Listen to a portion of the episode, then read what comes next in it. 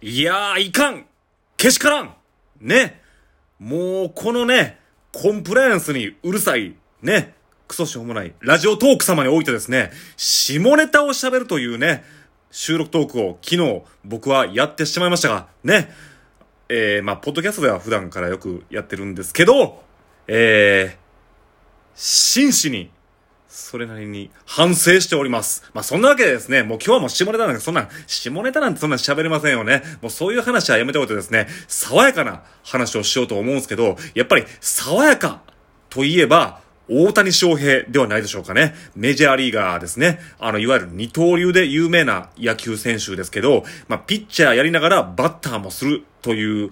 あの、野球選手なんですよね。野球に興味ない方も知ってるとは思うんですけど、今この大谷翔平がアメリカで話題になってるんですけど、それは何かと言いますと、今年の MVP 争いですね。まあ、年間最優秀選手なんですけど、まあ、これはその新聞記者でしたっけ？アメリカはどういうシステムかわかりませんけど、まあまあ、記者投票で決まるんですよね。で、だからその、明確に、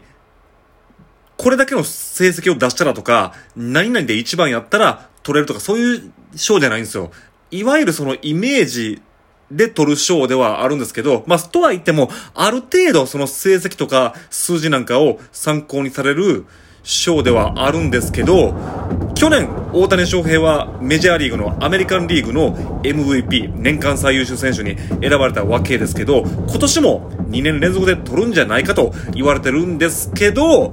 ライバルがいるんですよね。そのライバルというのがメジャーリーグの人気チームニューヨークヤンキースのアーロン・ジャッジっていう強打者がいるんですけど、今これ一応9月9日にこれ今収録してるんですけど、9月9日現在で今55本のホームランを打ってるんですよね。まあ日本でもあのヤクルトスワローズの村上選手がそうそう、ついさっき53本目のホームランを打ちましたけど、まあ日本人記録は年間55本なんで、まあその王さんの記録も射程圏内ですけど、あとまあ2013年にバレンティン、ヤクルトですね。ヤクルトのバレンティンが記録した60本が、まあ日本の年間最高記録なんで、まあこれ抜けるんちゃうかと言われてるんですけど、メジャーリーグはメジャーリーグで、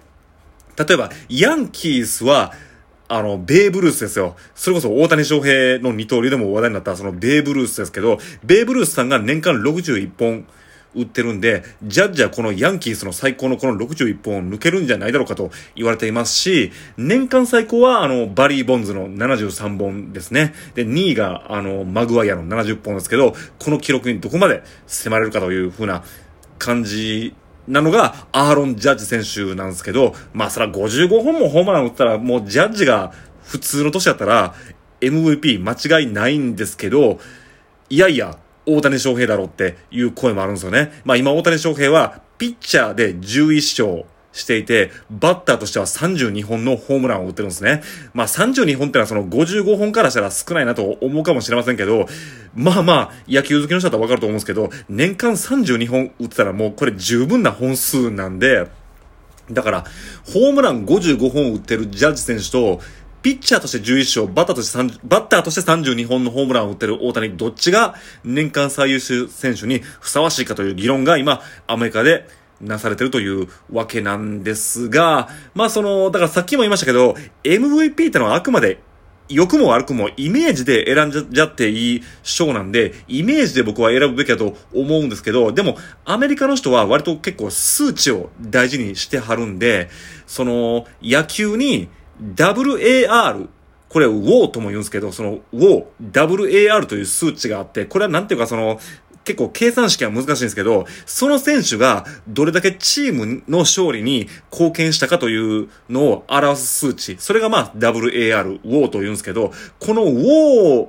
で、このジャッジさんと大谷さんを比較した場合、割と拮抗してるらしいんですよね。だから、まあ、この二人どっちが MVP 取るかってのは、ちょっと結構微妙なところに来てるらしいんですよね。まあまあ、良くも悪くも僕はまあイメージで選んだらいいんじゃねって思ってるんですよね。で、しかも、大谷選手のやってるその二刀流、ピッチャーやりながらバッターもするっていうのが、まあまあ、こんなん日本でもアメリカでも、まあまあ、それこそさっき言ったそのベーブ・ルースさん以来、100年ぶりにそういう選手がまあ出てきたというわけで、100年ぶりのすごいことをやってるんで、まあそっちの方が価値あるんじゃないかという人もいるんですけど、いや、それよりもやっぱりその、55本ホームランを打つ方がよっぽど価値あるやんとか、まあそういう意見がぶつかり合ってるんですが、まあそのピッチャーやりながらバッターもする二刀流というのは、今大谷選手は28歳ですけど、もうあと5年ももう持たないんじゃないか。もう5年以内にはもうその二刀流は体力的にしんどいね、もう無理なんじゃないだろうかと、そういう話も今熱くなってますね。まあ野球選手はだいたい30歳ぐらいがピークなんで、まあ30歳超えたらもうそろそろしんどくなってくるんちゃうかなと思ってるんですよ。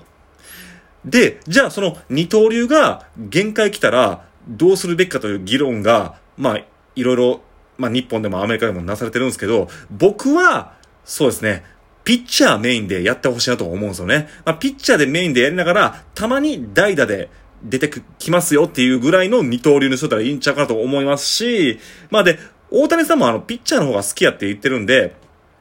まあ、ピッチャーは割と、あの、長持ちなんで、30歳超えても、30歳から全盛期迎えてるという、そういうピッチャーも、メジャーでも、まあ、日本でもいるんで、まあ、30歳超えたら、ピッチャーとして頑張ったらいいんちゃうかなと思うんですよね。え、じゃあ、あの、バットはどうすんのって、思うじゃないですか。まあそうですね。まあ、だからさっきも言いましたけど、代打メインでやったらいいんちゃうかなと思いますし、まあそれか思い切ってもバットはもう置くべきと思うんですよね。バットは、まあ、野球のグラウンドに置いておいてですね、まあその大谷さんは早く、まあ彼女なり、彼女なり、奥さんを作って、ええー、まあ、女性のためにバットを使えばいいんじゃないでしょうか。下ネタですね、これ。